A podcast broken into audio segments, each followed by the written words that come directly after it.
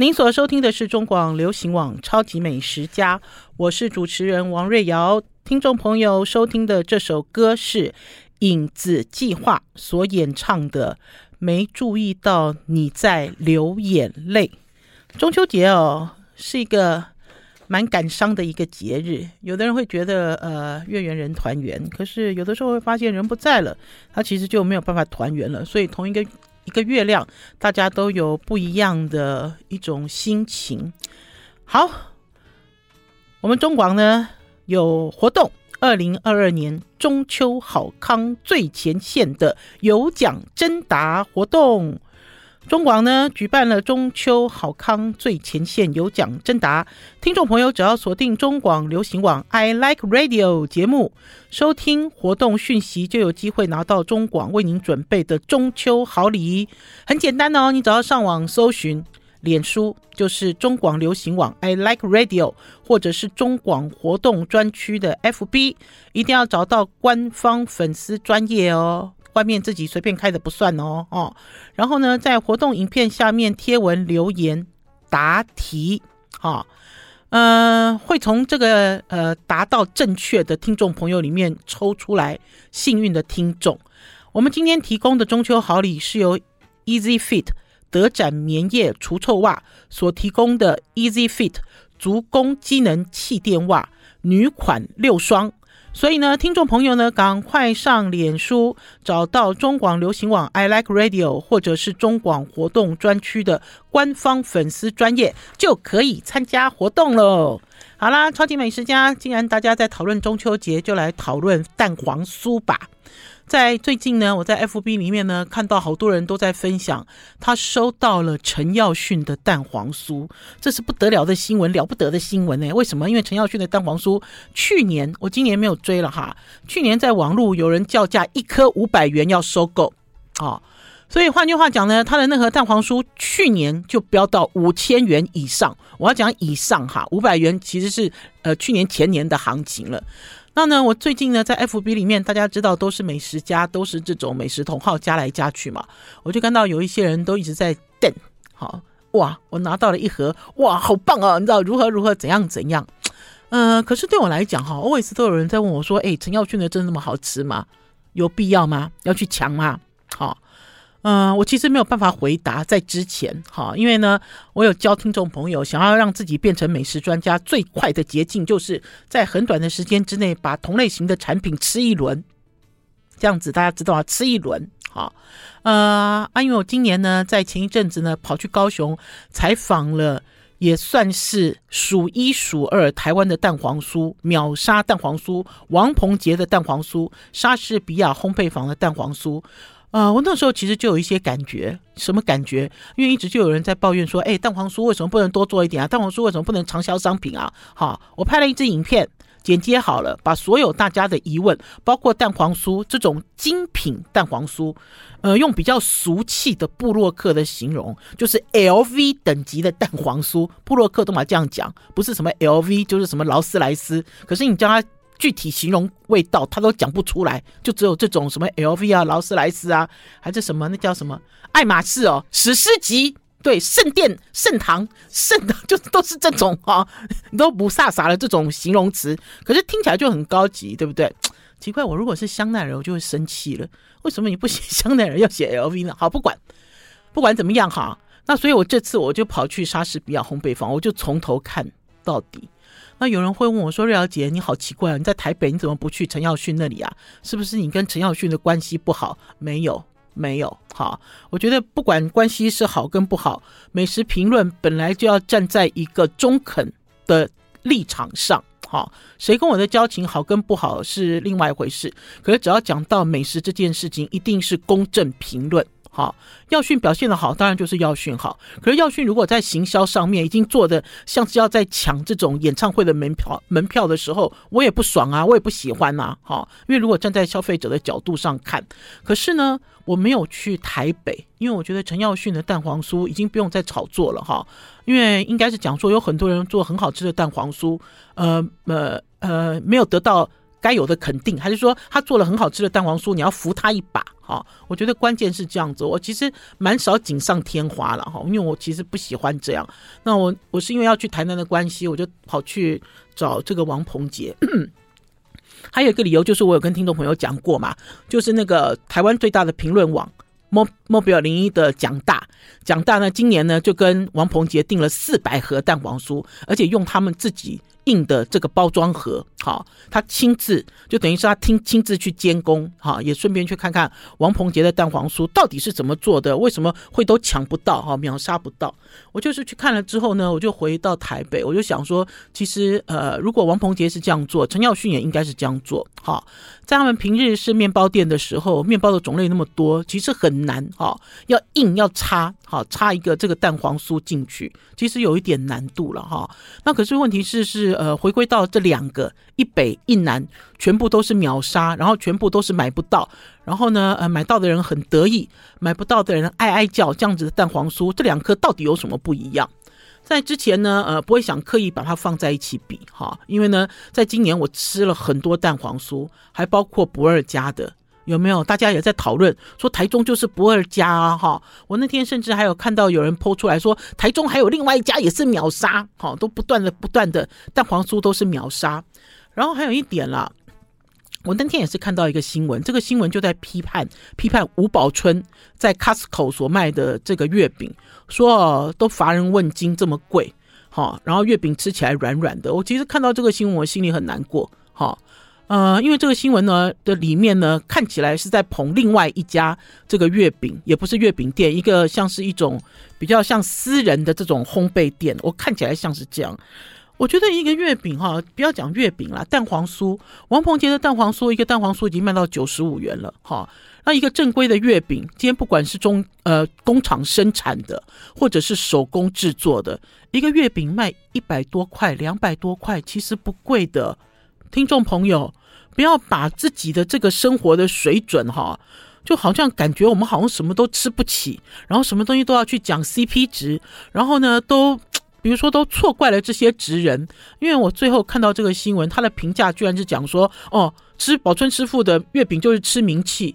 我我觉得不要这样子评价，因为每一个人在这个时候，尤其是在新冠期间哦，大家其实生活都很辛苦哈。我觉得，我觉得是用一种将心比心的想法。如果他的东西卖得好，你抢不到，那你就笑笑；啊，如果他东西好吃，你就支持他，鼓励他，哈，不要变成一种酸民的心态，让人家觉得这个美食一点也不可口。好了，我们要先休息一下，进一段广告，再回到节目现场。I like 我是王瑞瑶，您所收听的是中广流行网《超级美食家》。今天跟大家分享王鹏杰跟陈耀迅的蛋黄酥，到底哪一个好吃？哪一个味道？到底有什么详细的状况跟别人不一样？到底哪一款它的滋味到底是如何呢？我其实特别把它 PK 了一下，因为我就讲啊，以前其实吃蛋黄酥啊，有人送我蛋黄酥，我也不一定吃。我记得几年前陈耀迅送我蛋黄酥的时候，因为实在太珍贵了，所以我整盒送给了一个重要的客人，哈，呃，不，送给一个重要的朋友。好，那所以呢，不一定哈，不一定真正有认真吃。可是因为大家都在吵啊，每个人都在问我啊，我当然要好好的吃啊。那我要先讲哈，其实都是很好吃的蛋黄酥，比如说像不二家，不二家我也觉得很好好吃，而且不二家送来的时候那个新鲜感很强烈。好，我有讲过，好。那我要讲呢，呃，王鹏杰的蛋黄酥之前已经讲过了，它其实是那种呃跟歧视无关哦。可是我要这样形容，它其实是黑人蛋黄酥，它烤得很黑啊，因为他想把三种的这个进口奶油的风味烤成焦糖化，哈，有一种这种法式甜点的感觉，真酥，从里到外都酥，哈。那可是呢，呃，陈耀迅的呢，在网络上一颗叫价到五百块的，到底是什么滋味呢？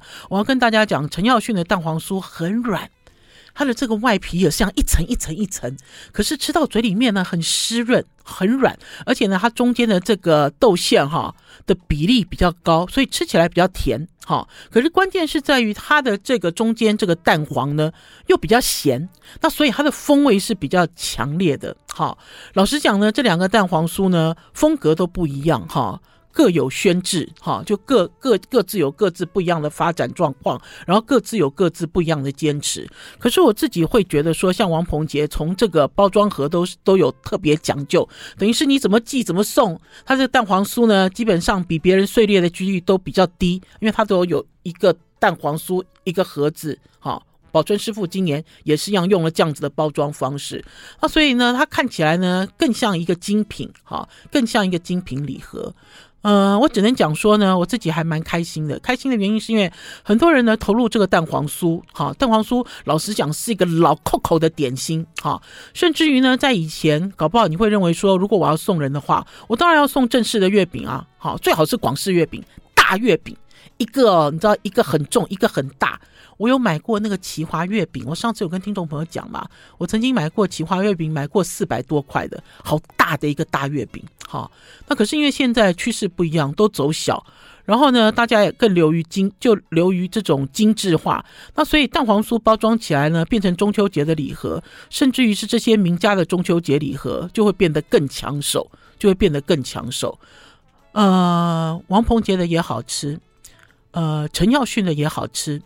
然后呢，我会觉得这两个蛋黄酥呢，呃，就像这两个烘焙职人一样，就他们的个性、他们的样子，哈，呃，像王鹏杰呢，就是很很好强，哈，什么事都要做到最好，因为他爸爸呢，就是这个面包店的师傅，面包店的老板，哈，那所以他说他以前不想要做蛋黄酥，哈，他觉得这根本很无聊，就老东西。好，可是做就要做到不一样。他爸爸呢，虽然没有夸奖他，很清楚的夸奖他，可他爸爸喜欢拿他的蛋黄酥去送给朋友，就知道他爸爸是以行动支持。然后像王鹏杰，王鹏杰呢也是一样，呃，像陈耀迅，陈耀迅也是一样，陈耀迅呢也是早早就把这个蛋黄酥列为一种呃升级跟进化改良的一种终点。我觉得他们都很成功，哈，至少至少了哈，不是来蹭。不是来中秋节来蹭礼盒的，不是。因为老实讲呢，有一些人在卖蛋黄酥，我试一口我都不要试，哈。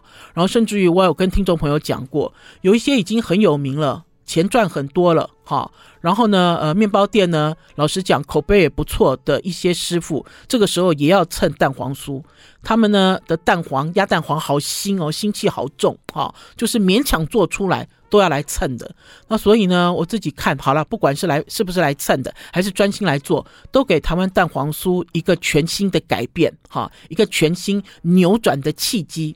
新的、旧的，哈，原料是传统的或者是新颖的，大家都可以试一下，好不好？好，除了这个之外呢，要跟大家分享的是呢，几天前呢，我去了宜兰礁溪的品文旅，我没有小孩哈，可是呢，经常去住亲子饭店。大家记不记得几个月前我还去了呃桃园的南方庄园哦，好好玩哦！南方庄园它的这个 SPA 中心有一千五百平，我现在都还记得津津乐道。那这次为什么会去品文旅呢？呃，是因为呢品文旅呢呃的餐饮总监呃餐饮顾问哈，餐饮顾问叫 James，这 James 呢呃上过宝师傅的课，然后一直在 follow 宝师傅的 FB。呃，他有一次呢，就透过一个朋友就来问说，哎，可不可以请我们去吃饭呐？他想让我们吃吃看品文旅的呃西餐，好，那所以呢就挪了一个时间，顺便带上了干儿子一家人，就出发去了品文旅。因为知道他是亲子饭店啦，所以带着小孩子，否则我跟宝师傅两个人，难道要在儿童池里面游水吗？这样子不是很奇怪吗？哈，所以呢，带着干儿子亲身好就去实验，就去看。那我要先讲一下哈，我其实是到了现场才知道“文旅”“文旅”这两个字哈，是另外一个台湾另外一个呃饭店的一个系统。我不知道这系统怎么发展出来的哈。大家都知道有饭店嘛哈，然后有民宿嘛，对不对？现在出现一个文旅，而且发现这个文旅哦，全台湾到处是。我们要先休息一下，进一段广告，再回到节目现场。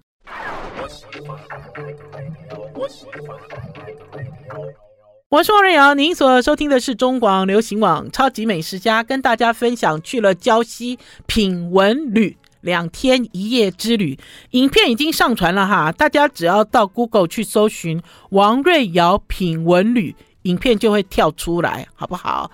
呃，总共有两支影片，一支是讲住宿跟早餐还有设施，另外一支就是讲 James。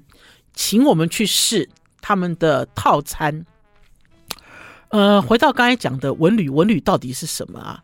我我去我去之前，应该是说快要抵达品文旅的时候，我就稍微 Google 了一下，哦，原来品品是它的店名，文旅就好像是什么 hotel，类似像这样子了哈，类似这样子的意思，才发现全台湾到处都有以文旅为名的新的一种住宿类型。呃，上去看了他们的官方网站的文字，还是有一点雾煞煞。好，实际住了之后呢，呃，综合整理给大家听。第一个，这是一个从简的饭店，好，因为呢，很多东西呢，呃，应该是说点到为止，有就好，好，并没有特别的豪华的这种感觉。就像他们没有衣柜，可是他们有衣架，好，然后呢，他们强调他们是环保饭店，所以他们不提供一次性。的这个消费一次性的消费用品，这个包括什么？包括牙刷，包括牙膏，包括瓶装水。呃，那你会问我说，艾瑞小姐，那你会不会口渴？会啊，所以他们在公共区域里面就有这种呃自动的呃，应该说自动打气的气泡水机，就是你一按下去，咚咚咚咚咚，它就有冰凉的。气泡水跑出来，你就可以用杯子啊，或者是你自己带的瓶子去接啊。然后这个呃一次性的这个消费用品的时候，我我自己一开始都会觉得说还好啦哈，反正牙膏牙刷自己带嘛。我都有一个习惯，就是如果我只只住一天，我外出只住一天哈，我就会自己带备品。哦，这是我的习惯。我甚至于连肥皂我都自己带。好，这是我的习惯。我不知道别人是怎么做了，反正我会这样子做。那所以对我来讲不是难事。可是呢，我到了他的餐厅用餐的时候，我用手吃了披萨，我用手吃了龙虾。然后我想要湿纸巾的时候，呃，服务生跟我讲没有湿纸巾，因为他们是环保饭店，所以不能给我湿纸巾。好，只有呃这种，他说他可以把。这个餐巾纸拿去喷酒精，好拿拿来给我用，哦就变成这样子的状况。我本来以为，我本来以为这个环保饭店就有一些，就就是等于是湿纸巾超乎我的设想以外，好。然后我要讲一下他的这个住房，他的这个住房哈，不要去挑剔它，因为它的空间也没有很大。我觉得它就是在呃可用的空间里面，呃规划出最多的房间。那所以呢，在他的这个呃卫浴。就是他上厕所的地方的洗手台是一个长方形的小的，你在日本去京都旅游或在东京旅行住饭店的时候会看到的那种 size。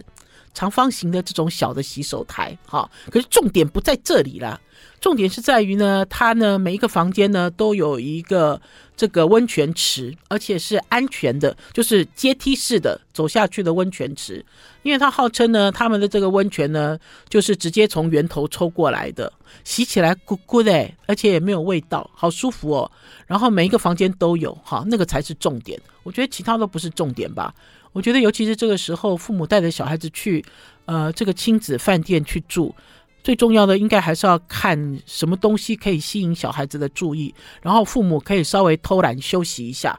可是我觉得品文旅并没有，没有的原因是因为它的设施很多，可是大部分的设施呢都要亲子一起活动。我举例哈，就比如说呢，他们要丢篮球机。比如说，他们有那种有没有，就是打那个，就两边那不叫打弹子啦，哈，就是有一个旋转台，然后呢，有好像足球员在踢足球，然后两边在在打的这种。然后呢，还有一种呢是 PK，就是他亮灯你按，好，动作要很快。我都已经剪进影片里了，我那天累死了。我在想说，我好不容易跟我干儿子见一面，我一年大概只见我干儿子大概两三次，我每次都做现成的父母，我从来没有那么累过。因为每一个每一个设施哈都要亲子一起哈，除非是两个小孩子，好，可是两个小孩子通常也也没有，就你等于是全家人都要下去一起玩呐。我那天从品文旅回来，隔天量体重，发现我瘦了一公斤。我觉得应该应该哦，也是在玩这个亲子，在这个亲子饭店里面被他安排的哦。我们很忙这样子。那可是呢，除了这个呃游戏室之外，他还有一个阅读区。我本来以为阅读区乏人问津，就发现不会诶。我的大干儿子进去之后，就在看一系列的漫画，他看完才走。然后我的小干儿子就在玩拼图，好，很安静，而且他的阅读室的书都很干净，环境也很干净。好，除了这个之外呢，他们还有一个 SPA 区，这个 SPA 区有分大人跟小孩。呃，小孩这一区呢有这种呃溜滑梯的游泳池，然后另外有一个很多喷泉点的这种水池，都可以站在上面玩。然后外面呢就是有那种 SPA，就是那个水柱哦，会有强力水柱会按摩你的穴点，类似这样子。可是我要讲它的空间都没有很大，就像游戏室也是一样，游戏室也没有很大哈。呃，玩游戏大部分的玩游戏都要排队了哈。可是我觉得也还 OK，因为我那天去的时候呢，整个饭店是客满的。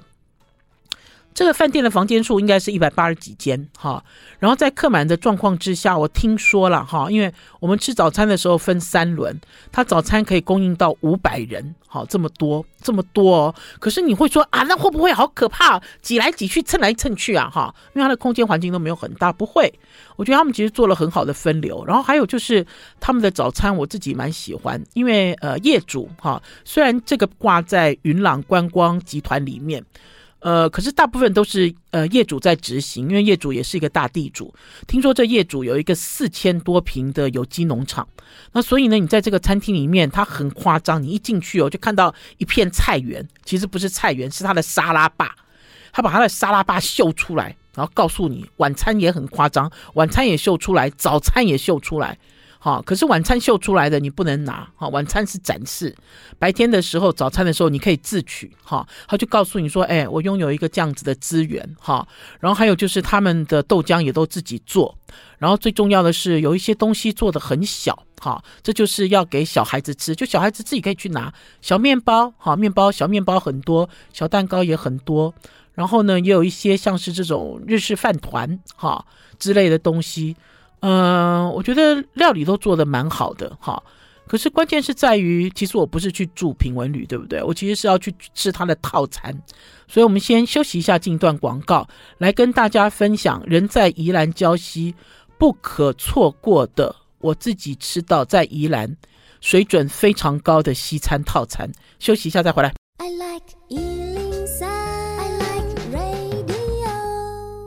我是王瑞瑶，您所收听的是中广流行网《超级美食家》。呃，今天跟大家来聊品文旅。品文旅的一楼哈，呃，白天的时候应该是早餐的时候，他就卖早餐嘛，对不对？早的早餐的自助餐，然后到中午晚上的时候就变成一个餐厅。然后这个地方有一个名字叫 Rick，R I C K 一撇 S，好，Rick's Restaurant 就是 Rick's 餐厅。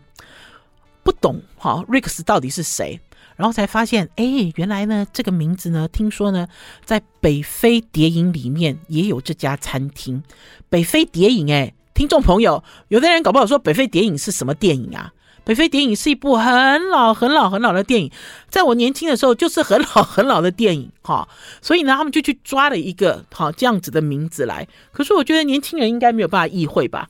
呃，我不算年轻了，我也没办法意会。可是不管怎么样呢，我那天在那边吃了一顿非常精彩的西餐套餐。我一定要讲是套餐哈，因为它那个空间环境很高很宽敞。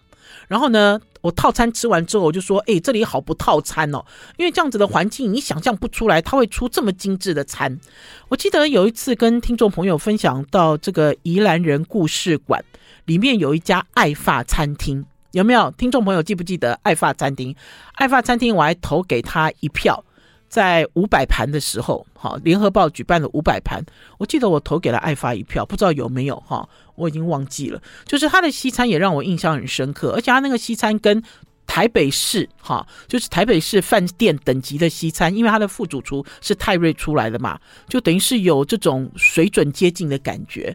然后呢，可是在这个 Rick's 里面呢，他这个西餐我吃到一半的时候我就吓一跳，因为刚刚有讲哈，邀请我们去的是餐饮顾问，餐饮顾问 James，呃，刚开幕的时候他的台头衔是行政主厨。因为呢，这个这个 James 呢，现在在学校里面教书，那所以他现在设计套餐啊、所以他已经从这个行政主厨退下来了。然后他给我试的就是这一季的新套餐。呃，为什么刚才在讲说整个空间环境跟这个套餐不合？因为这套餐太精致了啦，听众朋友，我们那天在点套餐的时候啊，一道一道上，一开始就有这种斗嘴的开胃小点，斗嘴的开胃小点呢，一个做成小塔，然后一个做成蛋卷，然后里面都有这种在地食材，强烈在地食材的感觉。一个是用火腿，然后一个就是用这个宜兰哈，宜兰在地的这个金枣、金桔之类的东西。除了这个之外呢，它的这个道数又很多。我要给大家看照片，因为那天呢，我们不明就里，我坐下来之后呢，我看到套餐。我就说，那可以单点吗？因为我看他有一个披萨炉啊，我就很贪心啊。我说那我我也想要点披萨，那所以呢，我们就点了三个披萨。我们那么多人点了三个套餐，还点了三个披萨。你看我们有没有很贪心？还点了一些单点菜。然后跟大家讲，他们这个披萨炉的师傅好可爱哦。这个披萨炉的师傅哦，我看他这样动作很娴熟，我就问他，我说你是资格很老的披萨师傅吗？他说不是，他只做了两个月。可是他的披萨做得好丁精哦，呃，他有一个叫做北翼黑松露披萨，里面包括两公克的现刨黑松露，好，呃，现在是夏季新鲜黑松露，它的单价是呃八百元有找，然后呢，他给我吃一个草莓甜心，一个甜点的草莓甜心披萨，单价跟它是一样的价钱。好，我在吃的时候，我一边吃一边在看这个 menu 的时候，我说那我 calling 啊，因为主厨就在你的桌边，就跑起来了，直接就跑起来了。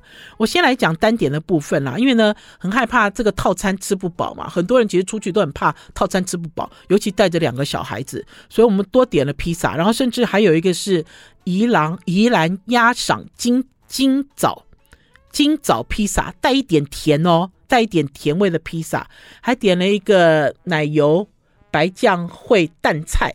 这个蛋菜是马祖蛋菜，又大又肥。最重要是让我干儿子很开心的，他们有和牛汉堡。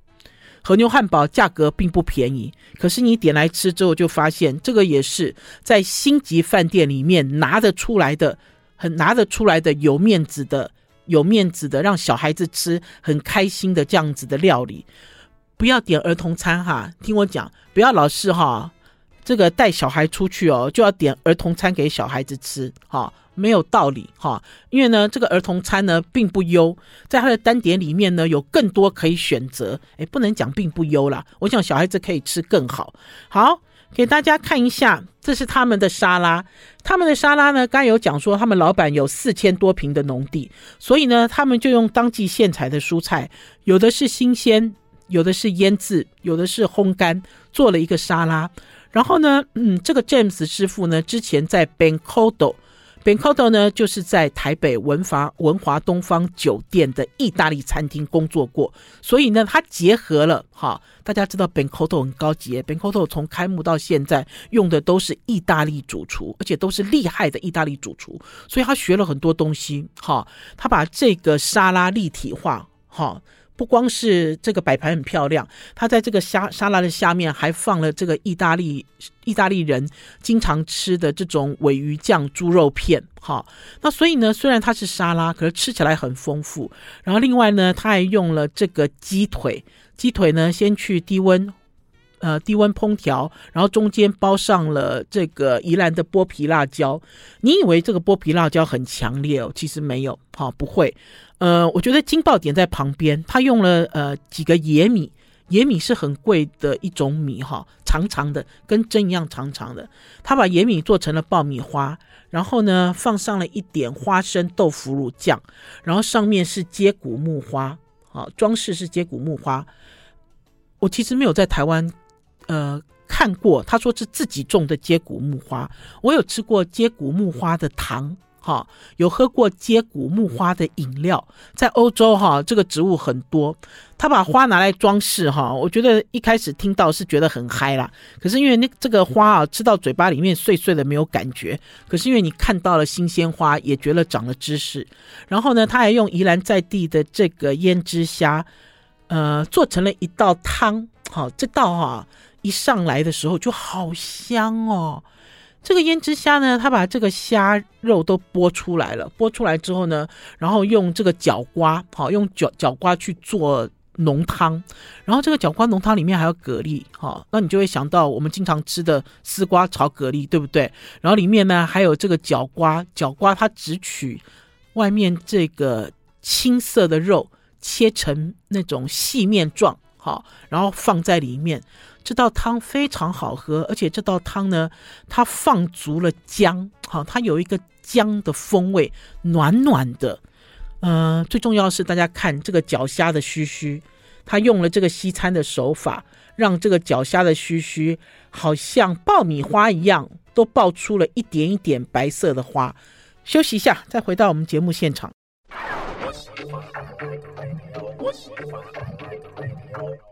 我是王瑞瑶，您所收听的是中广流行网《超级美食家》。今天跟大家分享宜兰礁溪品文旅的 Rex 餐厅里面的套餐。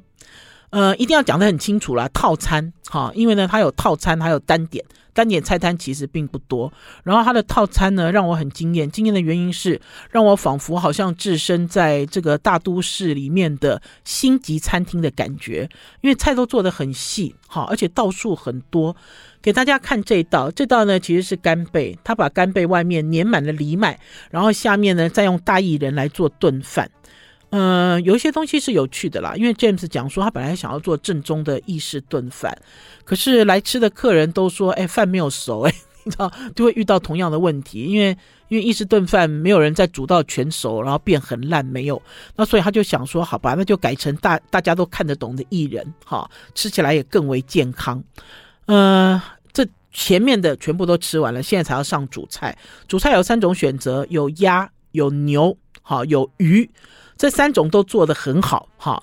对我来讲，我在吃它的鸭的时候，我有一种中餐厅的感觉，因为它用中式的手法来腌鸭，然后再用法式的手法来煎鸭胸，哈，所以状况不一样。然后还有这道菜上面呢，也是一样，它的装饰看起来很漂亮的两片，这个其实是腐皮去油炸。好，你都没有想到说啊，腐皮油炸可以放在上面，效果这么好啊！而且搭配这个鸭鸭肉跟鸭酱吃也很合。然后呢，它的这个牛排是牛小排。我一开始本来预期它的牛小排就是牛小排的口感，可是没有。它的牛小排吃起来呢，呃，牛味很香很重，而且口感趋近牛排。因为很多人会认为这个牛小排中间有筋有油嘛，还有瘦肉，所以它应该吃起来很弹 Q。其实不会哈。然后鲑鱼也是，他们用生食等级的鲑鱼去做了一个威灵顿的鲑鱼排。什么叫做威灵顿的鲑鱼排？就是外面会包上酥皮啊。好，然后会有一些纹路啊，然后呢，切下去呢，这个鲑鱼排里面会包菜，通常都是包菠菜，可是他们家包的是 A 菜，A 菜的风味就更强烈了。好，除了这个之外呢，甜点也让我惊艳，因为他们的甜点呢，做了一个像是巧克力球，很大的一个巧克力球，然后呢，主厨呢会在你的桌边淋上了热的巧克力。热巧克力，那所以这个球就融化了。融化之后呢，里面的草莓、里面的蓝莓、里面的东西全部都跑出来了，很惊艳。我本来一开始看他拿球出来的时候，我以为要击碎这个球。击碎这个球，因为有很多这种很时尚现代的甜点都会叫你击破它，好，你就可以看到里面惊讶的东西。可是它不是，它等于是热熔，哈，很像热巧克力蛋糕。然后呢，又有很多水果，来给大家看一下，哈，它的内容物，整个过程非常非常的戏剧性。可是我觉得最戏剧性的莫过于哈，如果你点了套餐之后，只要付三百块不到。就可以吃到半只活龙虾。呃，一开始呢，呃，主厨在讲这个价钱的时候，我还以为他少，我还以为他是什么少说了一个数字吗？他说不是，他说呢，这个只有点套餐的人才有的优惠，哈，点套餐的人才有的优惠。可是你会觉得说啊，这么便宜，半只活龙虾啊，三百块有找，他会不会做的很随便啊？随便烤烤就拿出来了？没有，这个活龙虾出来之后呢，发现这个龙虾。有一个螯，我也不知道龙虾为什么有螯，就龙虾有一个大螯。你看，他把这只大螯剥下来了，壳完全剥下来，然后呢，把龙虾的虾膏取出来，取出来之后炒了节瓜丁，好，然后整尾活龙虾的这个这个肉挑出来哦，吃起来好弹牙，好好吃哦。我那天在现场的时候，我本来以为点披萨就可以加点这个。三百元有找的半尾活龙虾，你看一般消费者都这样子啊，对不对？我也是一般消费者啊，我也很想要知道，结果发现不是，好，只有点套餐的人 才有这样子的优惠。然后呢，至于其他的单点，我们那天还点了炸鱼薯条，给大家看炸鱼薯条。炸鱼薯条上面是大片的多利鱼，下面呢是薯条。呃，他们配了一个像是一个呃，像是一个沙沙酱的东西哦，好好吃哦，好好吃，好、哦、做的非常正统。然后像这个白酒蛤蜊也是一样，我觉得因为它是选用了马祖的淡菜，所以风味都很足。好、哦，就像我在讲的，我其实并不预期在这样子等级的一个饭店里面会有让我觉得特别 surprise 的美食。好，老实讲了哈，因为我们那天在吃饭的时候哈，这么大的一个用餐环境里面，除了我们四个人以外，后面只坐了两个人，而且看起来他们点的不是套餐，他们吃很快就走了。当我们吃一半的时候，前面又有两个人，可是很显然也不是点套餐，哈，不知道点一个什么东西吃一下就走了。我就觉得说，哇，怎么那么可惜啊？原来大家来到礁溪哈，我甚至看到有人跑到这个。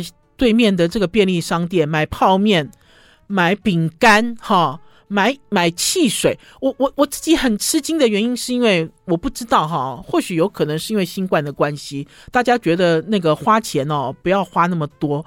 可是就我的观念来讲，我如果要出去旅游，我一定要住好、吃好、玩好。对不对？我觉得这个很重要嘛。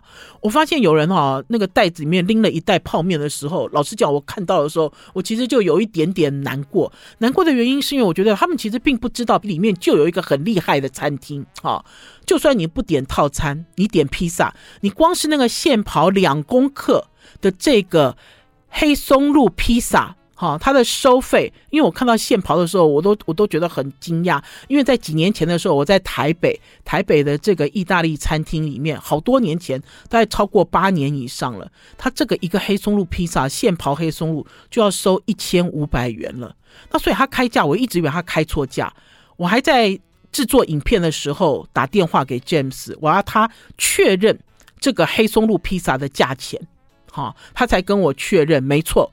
的确是八百元有找，我就想说，嗯，真的值得，值得大家。如果你住在宜兰礁溪，我觉得就是应该要去试试他们家的美食。好了，超级美食家今天的节目到此告一段落，下个礼拜一空中再见，拜拜，拜拜。